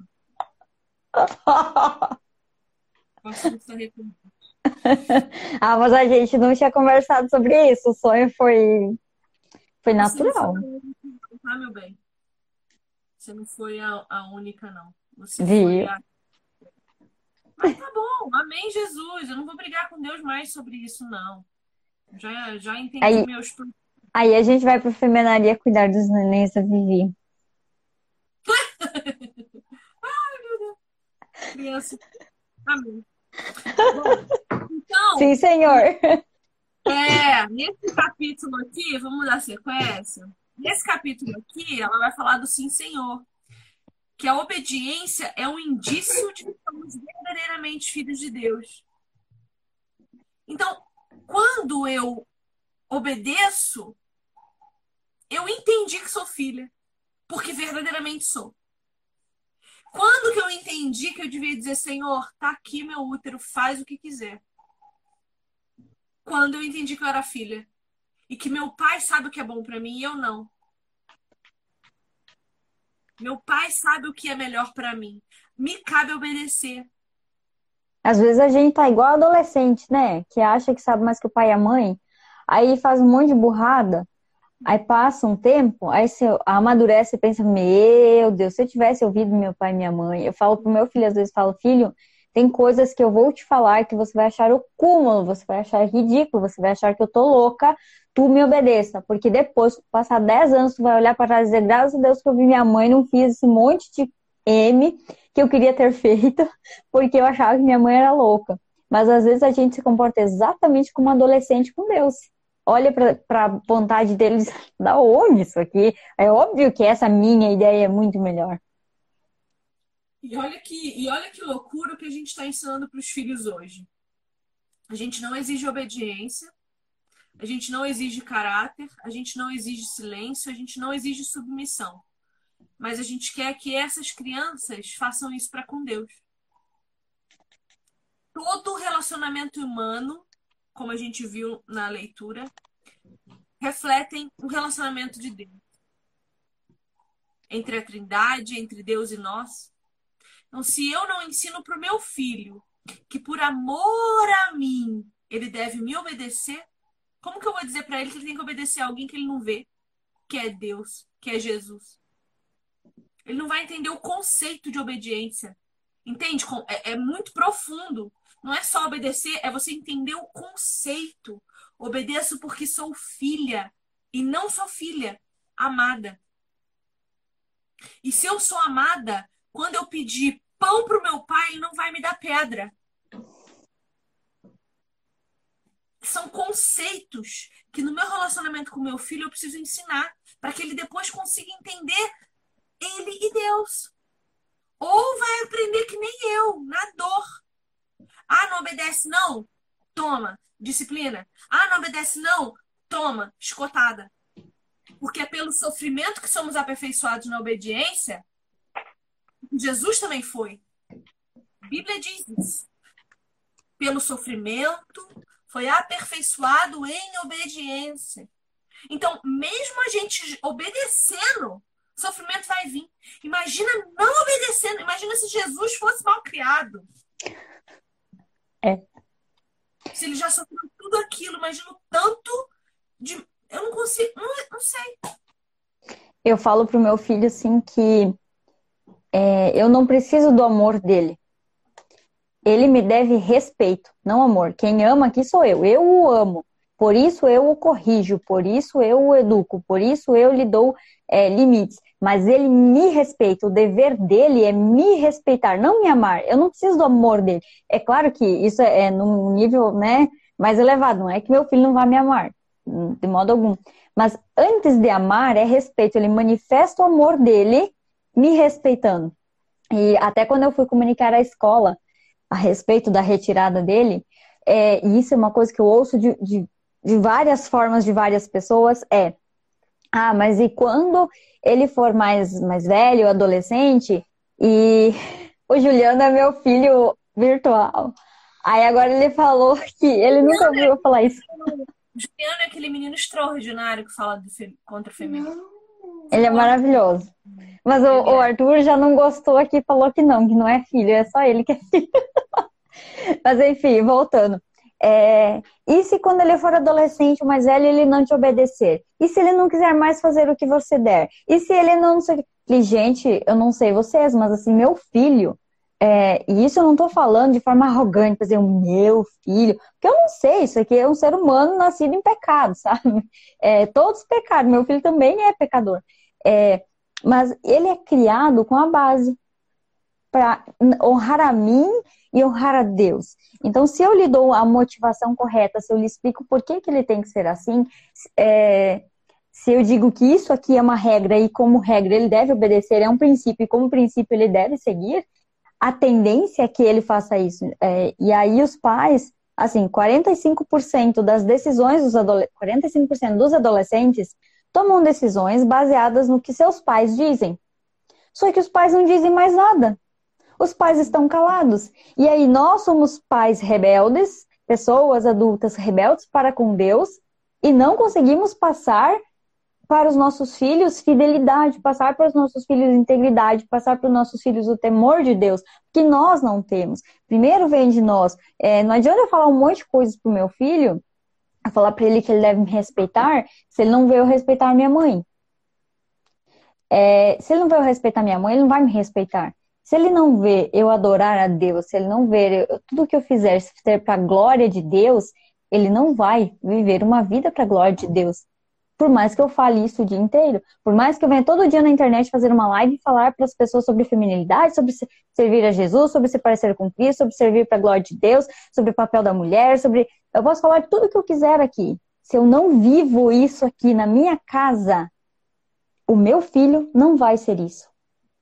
Porque eu não lhe dei o exemplo. Se eu não tenho conexão com Cristo, eu não tenho como ensinar ele a ter conexão com Cristo. E esse é um papel que nós estamos falhando.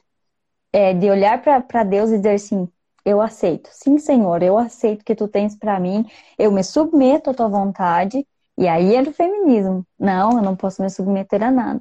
Porque o que importa é o que eu quero, é a minha vontade. É, hoje uma menina falou para mim que ela não quer ter filho porque ela não quer que o filho dela é, tenha a mãe que ela seria hoje. E essa percepção já é muito interessante. Que tristeza, que. ela é tão medíocre que, que ela mesma percebe que é e não faz nada para mudar. Mas ao menos percebe. Eu não sei se não faz nada, né? Mas assim, ao menos percebe. O problema é, e quantas não percebem? Quanta mediocridade a gente tem de gente dentro da igreja que não percebe o quão medíocre está sendo. Com o seu marido, que não está glorificando a Deus com o seu casamento, não está uh, glorificando a Deus com o seu comportamento externo, é, não está glorificando a Deus com suas amizades, não está glorificando a Deus em nada. É uma pessoa medíocre, é a mulher rixosa. Sim. Você falou uma coisa muito interessante. Você falou: eu não preciso do amor do meu filho, eu preciso do respeito. E o quinto mandamento do Senhor é honra teu pai e tua mãe. Em nenhum lugar da Bíblia, nenhum, a Bíblia manda o filho amar os pais. Não é ame teu pai e tua mãe, é honre o teu pai e tua mãe. Respeite-os. Trate-os com dignidade. Porque o respeito é a manifestação primeira do amor. Deus nos ama ao ponto de respeitar as nossas decisões. Ele respeitou o pecado em Eva, a decisão dela de pecar. Deus podia ter fulminado os dois, concorda ou não? Deus Queria podia ter os dois ali, feito assim, ó, vum, acabou terra. Magia. Pô. Não quero mais, acabou. Criei, não deu certo, fiz mal, fiz mal. Espírito Santo, concorda. Jesus, concorda. Acabou, acabou, acabou.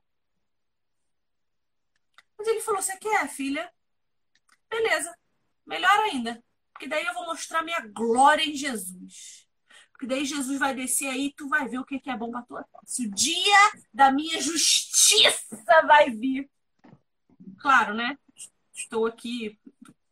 Tenho medo de brincar assim. Quem, quem não me conhece é achar que eu estou sendo herege, mas não é. é.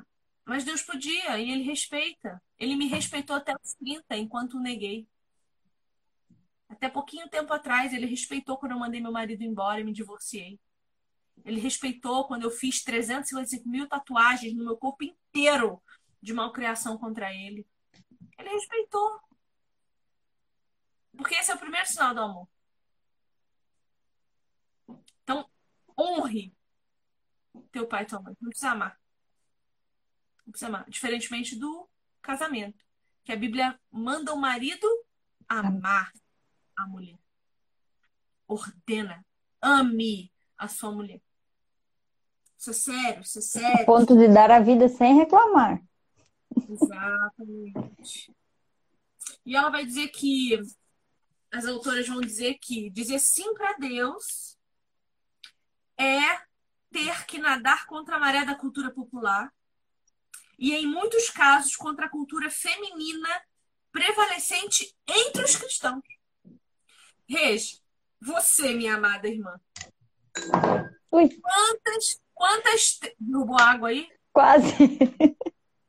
Quantas tretas você já arrumou por dizer categoricamente que não existe uma mulher que possa se dizer cristã e ao mesmo tempo feminista?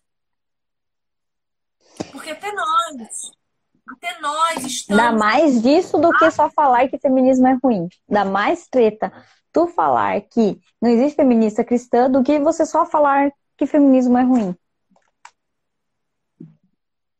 Por quê? Porque o feminismo já está nas igrejas. Quando eu digo que eu posso ordenar uma mulher, a pastora, quando eu digo que o governo de uma mulher pode haver, quando eu digo que eu posso, eu como mulher posso abrir uma igreja em qualquer lugar, porque eu tenho autoridade. Quando você vai a uma igreja e eu saí da minha última igreja por causa disso, eu fui numa ordenação que tinha seis mulheres e dois homens. Eu falei, aqui jaz uma igreja, acabou. Não, não, não estou duvidando de nossas competências. Estou dizendo que existe uma soberania de Deus que diz que o homem é o governo da igreja, assim como da sua casa.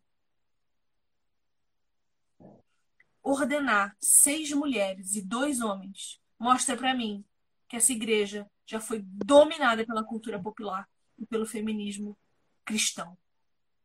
Cadê os homens dessa igreja? Estão sendo destruídos pelas mulheres dela. Como assim eu não posso ser pastora? É assim que elas lidam. Meu Como sonho é assim? aprender a fazer isso. Elas ficam bravas. Eu já fiquei.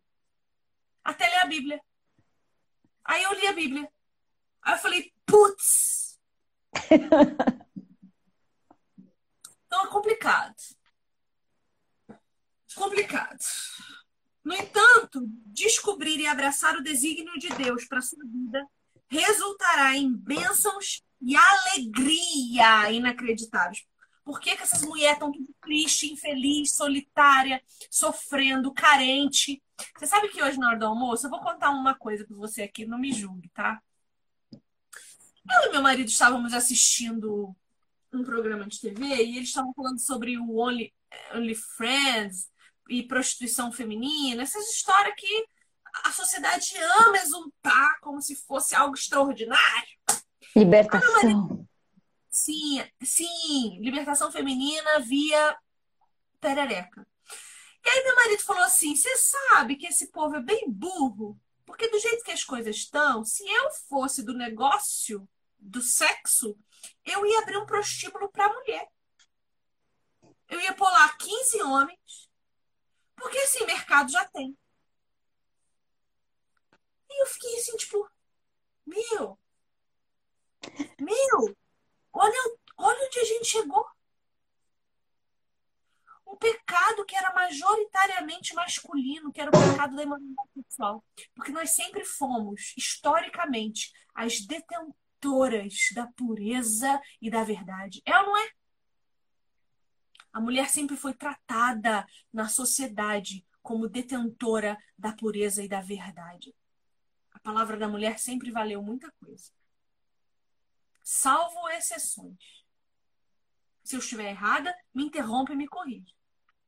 Mas Não, é, depende, depende os posicionamentos, né? Então havia épocas em que as mulheres eram tratadas como seres castos, elevados, acima de tudo, e havia épocas em que elas eram tratadas como seres mais promíscuos que os homens, elas que seduziam os homens, então, mas isso depende muito de cada período e cultura. vamos olhar no Mas historicamente, sim, sim.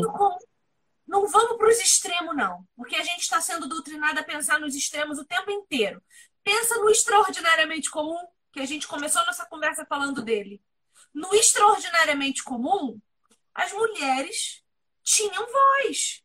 Dentro de suas casas, elas eram, elas eram respeitadas. Salvo exceções. A Bíblia toda é recheada de mulheres que se posicionavam, que, que é, administravam suas casas, a história toda. Até hoje eu fiz uma live com a Renata à tarde e a gente estava lendo como era a organização familiar antes da Revolução Industrial, que é algo muito recente aqui do nosso tempo. Então, voltando, é, a, a economia era uma unidade familiar, a família trabalhava junto, a mulher trabalhava ali, era tudo junto, tudo em conjunto. Então, a mulher, é, muitas vezes, então, até antes, depende do contexto mesmo, o homem trabalhava fora, chegava em casa, entregava para a mulher todo o dinheiro do seu salário e ficava só com o dinheiro do tabaco e do vinho. Sim, sempre foi a mulher que administrou e geriu o lar. Até o momento que a gente começou a comprar coisa na internet, né? Aí, Aí o marido tira o cartão. enfim, meu Deus. É, enfim, um, esqueci o que eu tava falando, mas eu tava falando isso, que nós sempre tivemos essa imagem de mulheres femininas. E agora, meu marido falou isso, falou assim, esses caras estão perdendo dinheiro, porque o que tem de mulher aí, independente, carente, sozinha, né? As feministas que não querem se submeter a um casamento vão se submeter a um prostíbulo. Dá dinheiro para macho. Exatamente. Exatamente. Isso para mim é revolucionariamente triste. Revolucionariamente deprimente. Revolucionariamente nojento. Porque eu, quando sou olhada na rua como uma vagabunda, eu estou sendo olhada assim porque antes de mim, durante e depois, mulheres estão avalizando isso. E aí eu, que não autorizo, sou a velha chata, encrenqueira. Porque eu não aceito que falem comigo de qualquer jeito. Mas nós estamos aceitando ir para a cama com qualquer um por um copo de cerveja, por um drink, por uma lábiazinha, qualquer coisa. Só pagou a conta do boteco, a gente vai para a cama. E digo isso com autoridade, porque fui essa pessoa e convivia com mulheres assim. E não era prostituição. Ah, vou, vou sair hoje para tomar um negócio. Ah, pagou, vamos ali. É bom para mim. Eu gosto, eu faço, eu aconteço, eu posso. E aí a grandiosidade daquilo que você falou na, na live passada, do que significa o ato de juntar homem e mulher. É, o quão grandioso é o significado que há nisso. E aí tá banalizado. E aí foi jogado tudo no lixo. Pode continuar do outro dia. Nós autorizamos isso. Nós estamos assinando embaixo.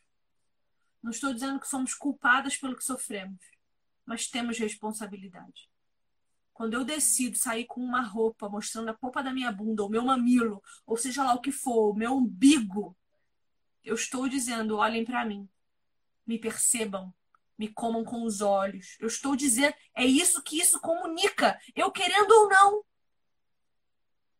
eu querendo ou não, é isso que eu estou comunicando para a sociedade. Você compartilhou uma coisa hoje, né? Uma foto da Luísa Sonza e de uma mulher da década de 40. Foi a. Ai, meu Deus, esqueci o nome dela. Você compartilhou de alguém. Eu, pode ser. Sim. A diferença. A gente olha para Luísa Sonza, a gente vê um pedaço de carne. Ela quer ser olhada assim. A gente está mais interessado em saber com quem que ela transou ontem do que do que ela, o que ela tem para dizer. A Anitta, a mesma coisa. Ah, ela está fazendo carreira internacional. Grandes bostas. Eu não estou interessada nela, na vida dela. O assunto é ela fazer tatuagem no ânus que, que nós estamos falando da pessoa, da subjetividade, Anitta? Nada. Ninguém está interessado nela. Imagino que deva ser raríssimo alguém que chega perto dela querendo um relacionamento de verdade. E ela é inteligentíssima. Eu não sei. Não, não sei ela, é, ela é inteligente. Não, ela não é sábia, mas ela é inteligente. Há uma diferenciação. Ela é uma mulher inteligentíssima. Só que quando você fala da Anitta, você não pensa na inteligência dela. Você não, assim, isso não é nem muito divulgado. Você não pensa na carreira dela, como você diz. Você pensa, Anitta, rebola a bunda, faz tatuagem lá e fala dessas coisas e é feminista e pega quem aparecer na frente. Pois é. E, e aí, quando você. E hoje, olha que tristeza, quando a gente tenta pensar numa mulher que é o oposto disso, a gente nem consegue. Ai, deixa eu só fazer um, um, detalhe. Ela é inteligentíssima em algumas partes, tá? Senão que é porque ela faz uns comentários de, de, economia ridículos. Então não é nesse sentido, é no sentido assim de empreendedorismo. Ela é muito inteligente nessa área. Ela é, ela é uma empreendedora nata. Eu admiro ela nesse lado. Admiro não, né? Eu reconheço isso nela nesse lado. Só que não é isso que ela faz questão de mostrar. Não é isso que ela faz questão de ressaltar. Porque a bunda dela é mais interessante do que isso, na visão dela. Sim. E aí, quando a gente tenta pensar numa mulher que não seja isso hoje na nossa sociedade, a gente tem até dificuldade. A gente precisa recorrer aos idosos, às senhorinhas que ainda estão na TV, que ainda fazem alguma coisa e que, que se vestem de forma adequada, sabe, que condiz com a sua postura e com o seu posicionamento é, na vida. Eu não consigo pensar uma mulher. Eu penso em um estereótipo. Agora, uma mulher que eu admire por quem é, pelo caráter. Porque veja, a Bíblia inteira fala de milhares de mulheres. Raras são a que a Bíblia exalta a beleza. Uhum. mais falada da Bíblia, Provérbios 31. A gente não sabe se ela é bonita ou feia. A gente sabe que ela tem caráter. que ela é louvada pelo seu marido e é a honra dele. Ela teme ao Senhor. É, a gente sabe o que é mais importante dela. Ela ama a sua casa, os seus filhos, ela trabalha, ela produz. Ninguém passa fome na sua casa, nenhum dos filhos passa frio em casa. Na porta da cidade, o marido dela é honrado por causa dela. Então, assim, quem você é? As pessoas estão mais preocupadas em saber o tamanho da sua bunda, a geometria dos seus seios ou a respeito do seu caráter. Porque, veja, a relação que eu tinha com as pessoas antes, quando eu me vestia como fanqueira, porque eu já fui essa pessoa. É difícil. Usava aquele óculos lá? Aquele Não. óculos ridículo? não era ridícula. Eu era gostosona e agia como tal. É até difícil imaginar, né? Olhando para essa cara de, de, de véia. Mas eu era essa pessoa e eu tenho fotos para provar. Os meus relacionamentos com as pessoas eram muito diferentes. Dificilmente alguém perguntava para mim como eu tava. Hoje, se eu ficar um dia sem aparecer na internet, meu direct bomba. Vivi, o que que houve? Você tá bem? O que aconteceu? Eu tô orando por você. Então, é outro tipo de relacionamento. As pessoas me associaram a outro tipo de coisa que me dignifica e não me humilha e não me envergonha, como o tamanho da minha bunda ou tanto que, com quantas pessoas eu transei no fim de semana. Eu não... Vê se eu apareço chorando descabelada porque minha vida emocional tá destruída, né? Na internet. Eu sei quem eu sou. Eu sei quem Cristo é, que é mais importante ainda. E eu sei que eu sou nele. Não preciso de autoestima, não preciso de estima de ninguém. Eu não preciso que você goste de mim. Entende? Assim, eu não preciso. Eu gostaria. Mas eu não preciso. Eu não tenho medo da verdade. Eu queria ser tua, a tua amiga preferida, mas eu não sou. Mas tá tudo bem. Meu filho falou que, nossa, que vítima. Obrigada, agradece ele por mim. É... Nós nos veremos, Reis. Novembro tá aí. Nós nos veremos. Meu Deus. Para terminar, que já passou da nossa hora faz tempo, vai ser duas horas toda semana, Regiane. Você não tem vergonha? Olha, agora a culpa é minha só porque eu falei mais nessa do que na anterior. Você se soltou, né? Foi bom. Eu, eu sou tímida. Né? Bom, então para a gente terminar, encerrar na página 39, ela vai dizer assim, uma coisa que eu destaquei. A única coisa que eu destaquei nessas duas páginas aqui, nessas duas páginas. Ela diz assim, ó, muitas vezes o ímpeto de abraçar as ideias do mundo sobre a condição feminina é muito forte. E é mesmo. Sempre foi. Sempre será. No entanto, o que eu quero encorajar-nos a fazer é que nós tenhamos convicção das coisas que cremos. A gente precisa ler Bíblia, estudar Bíblia, caminhar com pessoas que fazem isso, que possam nos edificar e não dizer para nós que nós somos loucas com aquilo que cremos, porque isso o mundo já diz. Que nós possamos criar relacionamentos e não precisam ser de perto, como eu e você, né, Regi? Amigas, você sabe que você pode contar comigo. E eu Ah, eu sei te também chamando. É, então, que nós possamos caminhar com quem quer caminhar com Cristo e não o contrário. Então, nós encerramos a semana 1 do livro Mulher, Sua Verdadeira Feminilidade, Design Divino. Se você não tem, na Amazon estava 32 reais esses dias, chega rapidinho. É um livro que não, ele é, não é muito fino, mas a gente vai levar umas semaninhas aí para falar dele. Depende de quantas horas a gente ficar na live. Menina do céu, a gente vai ver. Bom, mas a, a outra live a gente viu só dois dias. Essa a gente já viu três. Na próxima, quem sabe a gente não otimiza um pouco mais. Mas parece que conseguimos manter a maioria das pessoas aqui do começo ao fim, né? Ficou a média boa. Por isso. Fico grata ao Senhor por isso, porque ouvir duas mulheres falando contra a cultura do mundo, contra tudo aquilo que o mundo diz e ainda permanecer é uma vitória. Não sei para você, mas para mim é uma grande vitória. É, Dá uma galera, né? Da, da, hein? Daria pra gente abrir uma igreja com essa galera aí, né? 20, 27, 25, 25 pessoas já dá uma boa congregação inicial. A nossa primeira live desse estudo teve quase 800 visualizações. Nossa. Então, nós somos 800 mulheres buscando a verdade. Glória a Deus. Isso muda o nosso país, certo? Se todas nós nos posicionarmos, pararmos de ter vergonha de Cristo, vergonha de ser mulher, ou achar que somos vítimas por sermos mulheres, se a gente se posicionar em Jesus. E o que a gente está tentando fazer aqui é ajudar essas mulheres a ter recursos linguísticos, já que é assim que estamos sendo atacadas, a responder com sabedoria e biblicamente embasados aquilo que o mundo tem dito para nós. Então, Regis, muito obrigada por mais uma semana.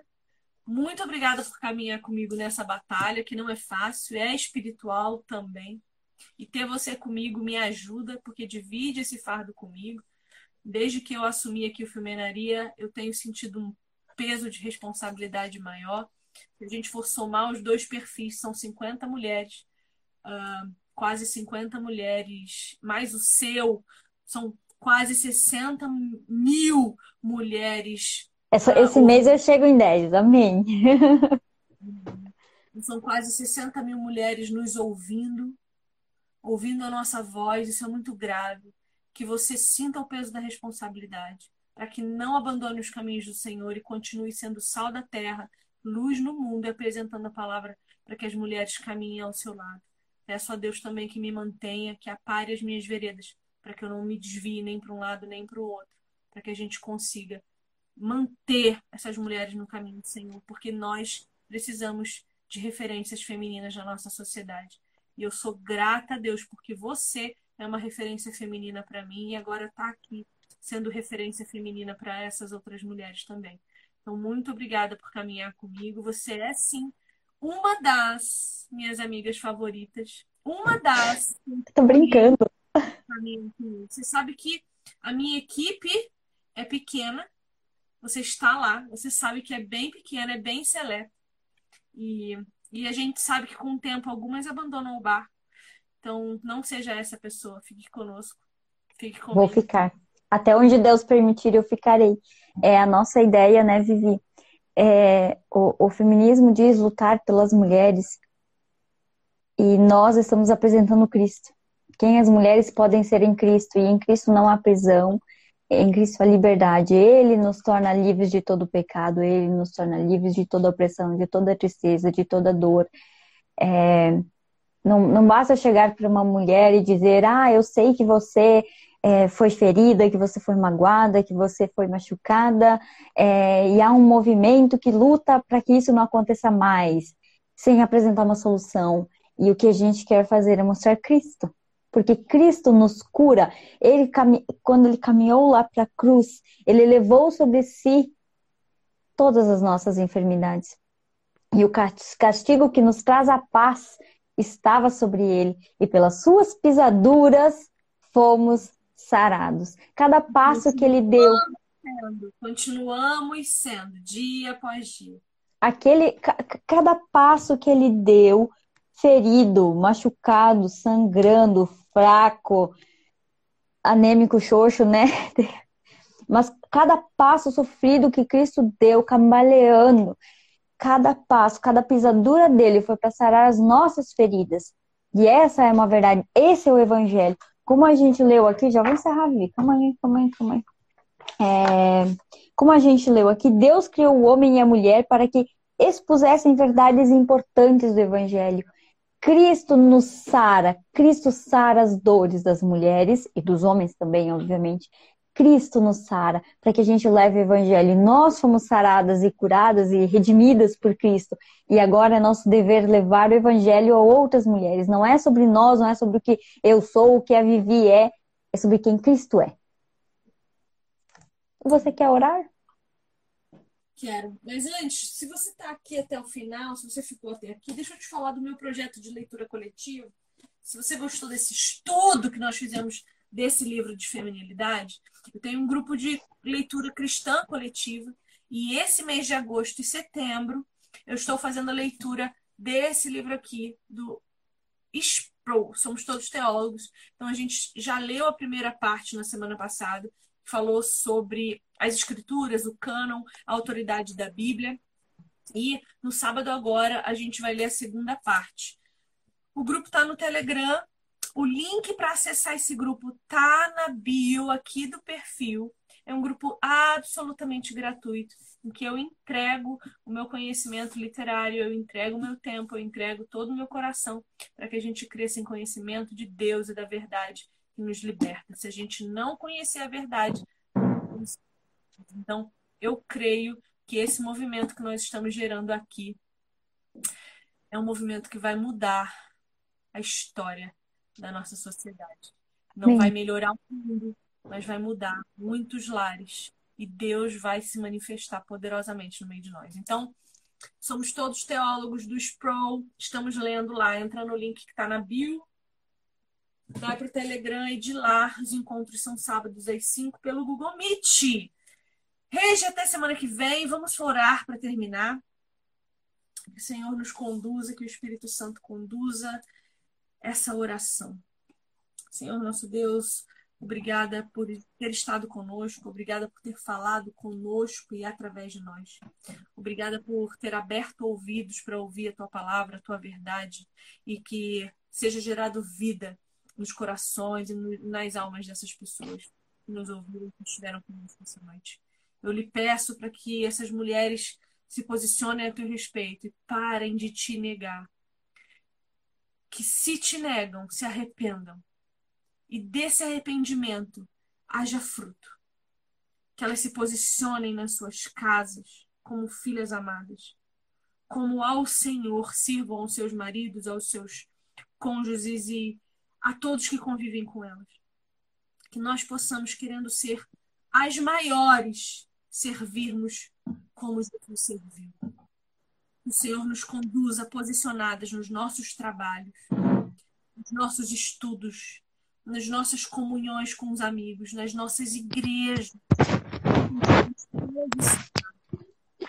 Que o medo não nos cale, que o não nos silencie, e que tudo seja feito para a tua glória. Que o teu filho surja em nós e que diminuamos para que ele cresça cada dia tenhamos prática de oração. Que possamos entender que parar tudo o que estamos fazendo para dedicar tempo a Ti é mais importante do que qualquer outra coisa. Que eu não faça nada sem a Tua presença. Nós não façamos nada sem a Tua autorização. E que a nossa boca seja instrumento da Tua verdade onde quer que passamos. Eu oro pela vida da Rede pelo marido dela, pelo filho dela, pelo lar dela, que seja um lar e não quatro paredes de cimento. Seja uma de amor, de paz, de shalom. Que o Senhor se estenda ao coração dela, que ela seja fortalecida nas tuas forças.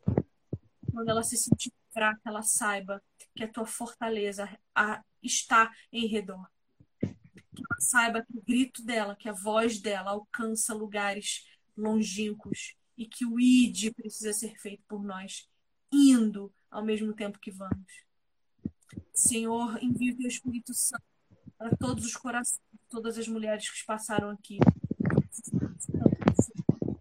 Espírito Santo, não permita que sejamos o coração seja banhado pelo sangue de Jesus, que os nossos pensamentos sejam completamente cativos a Ele. Eu oro no nome do Teu Filho, nosso Senhor e Salvador, Jesus Cristo.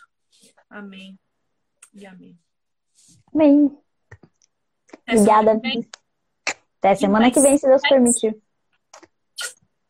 Até, Até mais. mais. Beijo, meninas! Beijos.